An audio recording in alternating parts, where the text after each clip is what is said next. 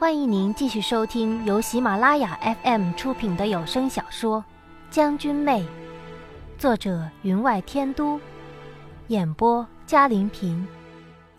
第九十一集。我一直弄不明白，郡主和为什么会放弃天朝给他的无尽荣耀，而与乌木齐相勾结，让他可以置郡家将于不顾，置我这个女儿于不顾。他求的到底是什么？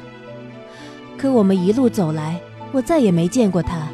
有时我特意对乌木齐提出想见见父亲，他也一概不回答，只笑道：“在我们成亲之时，你自会再见到他的，放心。”越往草原深处走去，天气变得越来越冷了。有时白天暖阳照身，到了夜晚便会寒意刺骨。到晚上宿营之时，乌木齐令人在我身边燃了无数的火堆，又用极厚的貂皮铺底做被，盖在我的身上，但我依旧感觉到冷。而越到草原深处，便越容易感觉犯困，往往当天晚上睡着了，便有一种再也不想醒来的感觉。小六、小七感觉到我身体的不妥，有时无论乌木齐的侍卫们怎么打骂，都不肯离开我的身边。要我坚持，他们才肯走。我不明白为什么会这样。身上的毒不是清除了吗？有的时候我还能感觉丹田之中隐隐有内力流动，可那种困意却越来越深。到了后来，我的车厢被换成了极大的，能让人舒服的躺卧于上，车厢之内垫上了极厚的貂皮。我便每日睡在上面，连有时的下车放风都不愿意了。我不知道为什么会这样。原本来到这熟悉的草原，我曾跃马奔驰、肆意妄为的地方，根本不存在什么气候不适的问题。乌木齐却是不闻不问，中途也没有请一名大夫为我看看，只是不断的催促加快速度赶回王庭。我不知道经过了多少时日，只觉太阳升起又落下。有时醒着的时候，阳光尚挂在头顶，可一觉睡醒，便已然月朗星稀了。如此日夜赶路，终于深入了草原内腹，来到平远城下。我们到达之时正值深夜，我正睡得迷迷糊糊的，被人从梦中推醒，睁眼一看，乌木齐坐在我的身边。车厢内挂了一颗鸽蛋大的夜明珠，他的面容被那夜明珠一照，当真莹润如珠玉一般。他手里拿着一件紫色球毛披风，披风上的毛根根而立，毛尖在明珠的照射下莹玉透明，仿有光亮透出。我心里一动，莫非这便是那紫玉球？想当年，我与小七几个潜入城内抢新娘子之时，听闻过此物。此球用极为罕见的紫貂皮制成，更是只取其腋下两寸之处的皮连缀而成。风吹毛更暖，雪落自消，雨尽不湿。更重要的是价值连城，只此一件。当时就想顺手牵羊了，却没有找到。如今这紫玉球触手可得，当然也就没了那兴致。此人脸皮极厚，男女授受不亲，对他来说讲了也白讲。我也没那么多讲究。再说身上穿的里三层外三层的，只把此等情景当成当年领兵在外宿营于野了。所以我坐起身来，头上拆落环垂，问道：“这就快到了吗？”他望着我，眼眸中有一时的迷惑，却是用手指将我面颊旁的散发挑起，放到嘴边亲了亲，低声道：“绿云斜坠，宝钗玉垂，拥开娇眼，卷起游览。你总叫本王迷惑，哪一个才是真正的你？”我将发丝从他手里拉出，淡淡的道。王子不是叫我起身，告诉我将要到了吗？他将发丝绕过的指端放在鼻端闻了闻，仿佛意犹未尽。我心想，我都好些日子没洗头了，你摆出个如此深情似海的样子，想调戏我，也真难为你了。他倾过身来，伸手将车帘打开，我便看清了那座由巨大的青石砖砌成的、隐于黑夜之中的灵桑古城。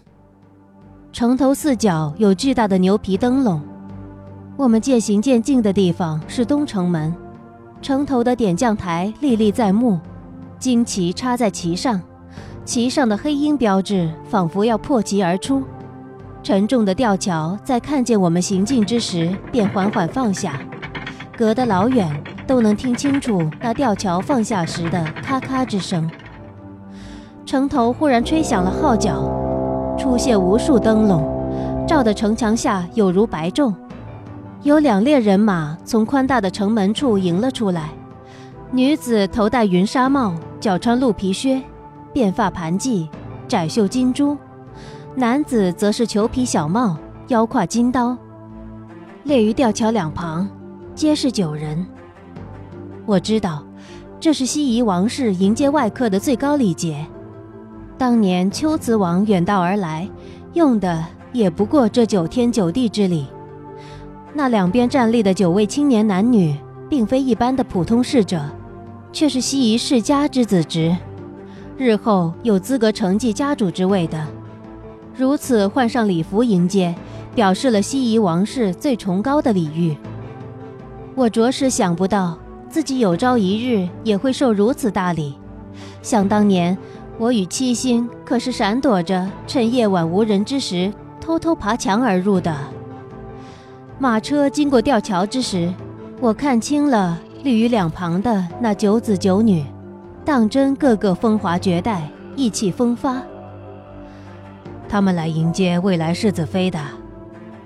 乌木齐在我耳边轻轻的道：“是吗？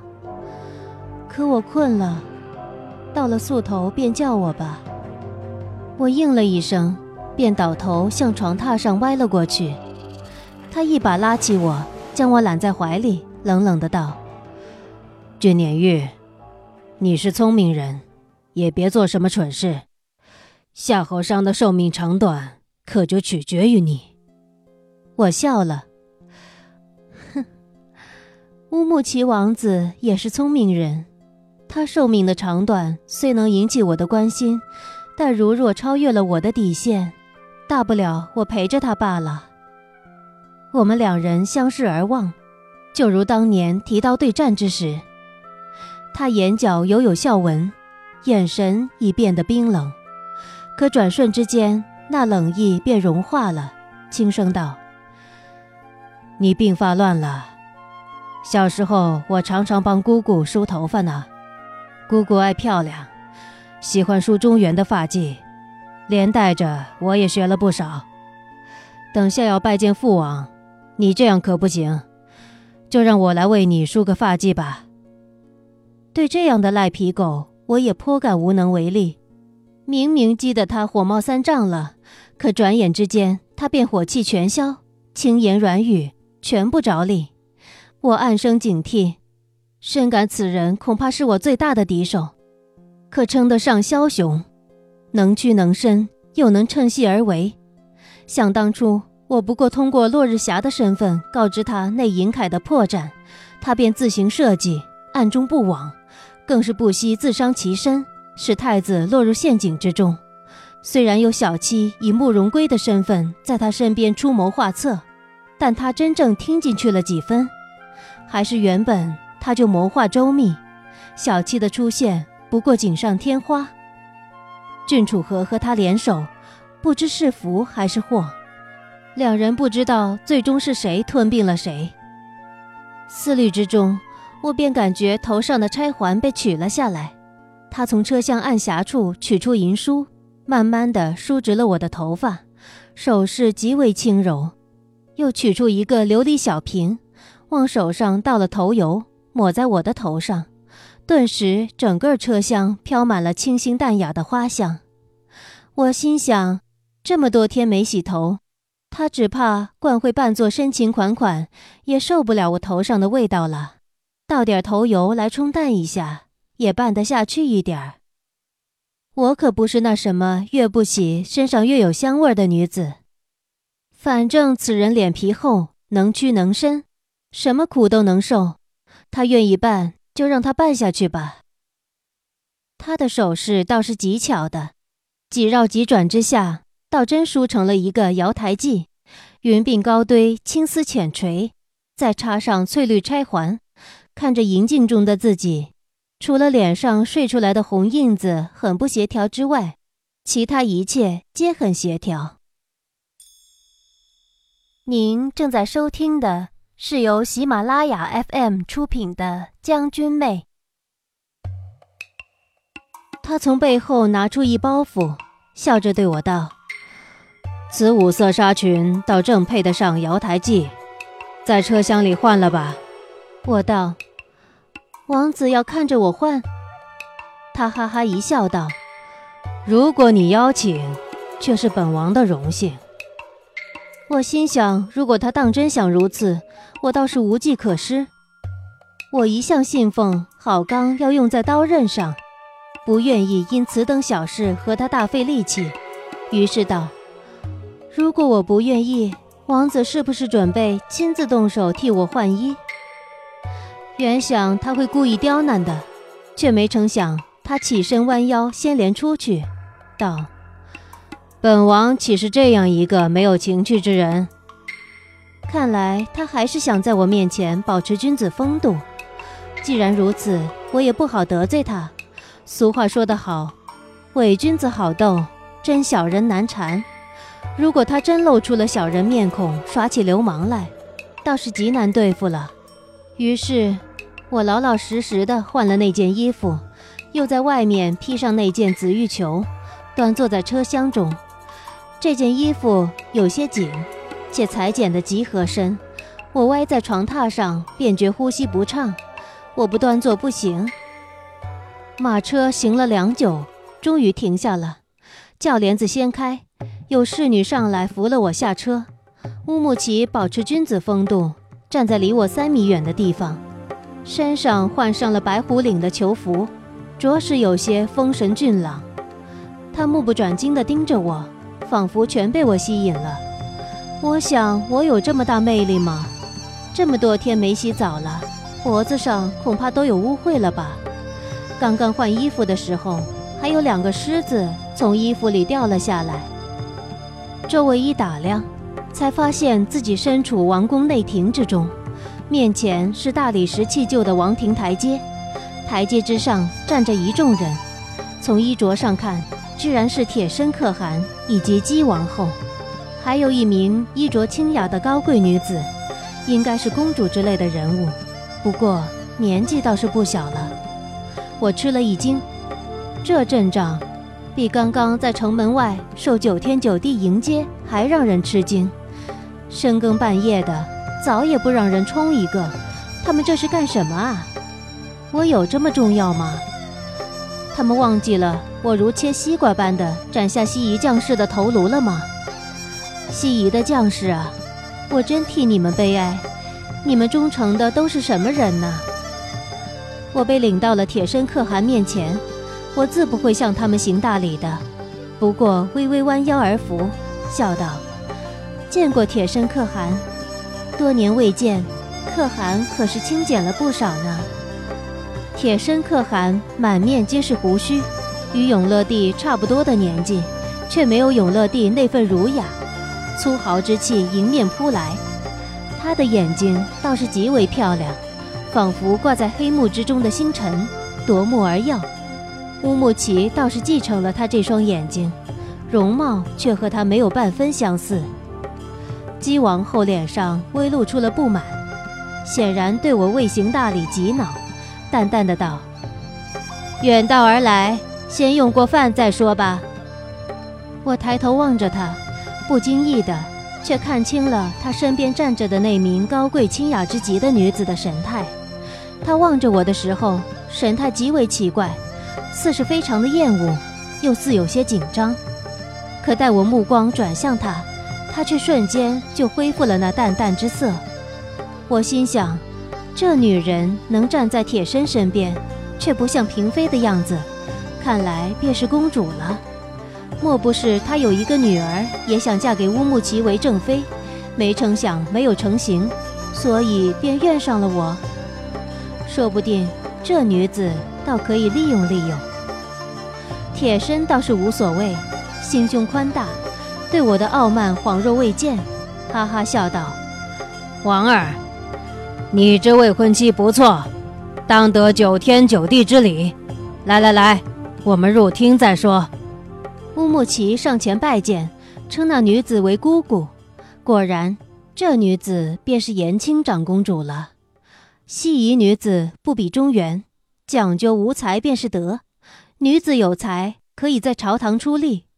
听闻她在铁身可汗登基之前，也曾协理军政、内外国事，算得上西夷国内一位极有影响力的女子。却想不到她长得如此清雅，却不似西夷人。倒有几分江南女子的神态。乌木齐上前携了我的手，扶着我向厅内走去。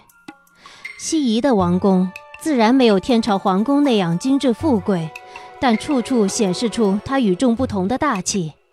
如桌般大小的大理巨石铺成的地板，粗大的石雕柱子，广阔深远的宫殿，人立在其中，微微呼吸，仿佛有回音一般。殿前的石桌上早摆满了大盘大盘的手抓肉、马奶酒，烤好的金黄色的全牛全羊，银质的小刀插在羊身上，满室都是烤肉的香味儿，让我不由想起以前，心中有几分蠢蠢欲动。如果这个时候在我身边的是七星，那该多好！抢酒抓肉不亦乐乎，只可惜人事全非。连小六、小七都被人重锁入了牢中，所以我看见面前这肥羊上流的肥油，不由有点腻歪。乌木齐与我坐在下手，铁身可汗坐在上手，两边是他的姬王后和那名极清贵的女子。整个石桌宽大广阔，四周的侍女除了衣衫与中原不同之外，脸上的沉默谦卑却是同样的。乌木齐用小银刀切下薄薄的一片羊肉，放在我的碟中，又斟了马奶酒给我，笑道：“吃一点吧，整个下午你都没有吃东西呢。”我瞧着那片羊肉，只觉得几双眼睛望着，实在吃不下，便摇头道：“坐车时间长了，极想吃一点清淡的，喝些米粥，不知道是否……”话未说完。姬王后便开口了：“这里自然比不上中原的食物精致，姑娘还是将就一些吧。你以后要待在王儿身边的，太过娇气了可不好。”看来他对我极端不满。可让我奇怪的是，姬王后娘家权势在西夷也是首屈一指的，他如若不满，不让乌木齐娶我便罢了，为何却不敢提出来？他这话一出。铁身便皱眉道：“叫人煮碗粥上来。难道西夷王宫连碗粥都拿不出来吗？”延青长公主脸色原是极淡的，这时也开口吩咐道：“叫人用红枣、莲子小火慢炖，加些冰糖。我看这位姑娘气血甚是不好，吃些红枣倒是应该会好些的。”王后听了他们的话，脸色有些愤愤的，却没有再说什么，只道：“这殿内生了火炉，够暖的了，叫他除了身上的紫玉球吧。如若被火烧着了，我可没有多一件再送出来的。”哦，这件紫玉球原属王后之物，看她的神情，仿佛很不愿意送给我，像是铁身可汗下了死命令，她才不得已送了。难怪她一瞧见我，便话语之中夹枪带棒的。他也太小气了吧！就算这件紫玉球价值连城，但送了便是送了，心里还惦记着，哪有一丝后宫之主的气概？由此也可看出，王后与乌木齐的矛盾极深。母后，不打紧的，她身子弱，受不得寒。这殿内又空荡，时有冷风吹过，这紫玉球披在她的身上，恰好可以挡风。乌木齐轻笑一声：“母后，可察木表兄近日可是辛苦了。幸而我回来的早，这几日便过去接手他手里的事务，也好让他回来陪陪你。你看可好？”铁身道：“此事不是定下来了吗？你母后身体一向不好。”可查木向来能讨她欢心，回来也好。王后的脸变得煞白，眼内厉芒一闪而过，望了望自己的儿子和丈夫，竟有些冷冷的意味，嘴里却道：“可汗如此体贴，妾身自是感激不尽。妾身一向此时便上床休息的，便不打扰您了。”说完，他站起身来。向殿外走去，他身边侍候的几名侍女自然都跟着。他走出去的身影冷硬而僵直，看来极为生气。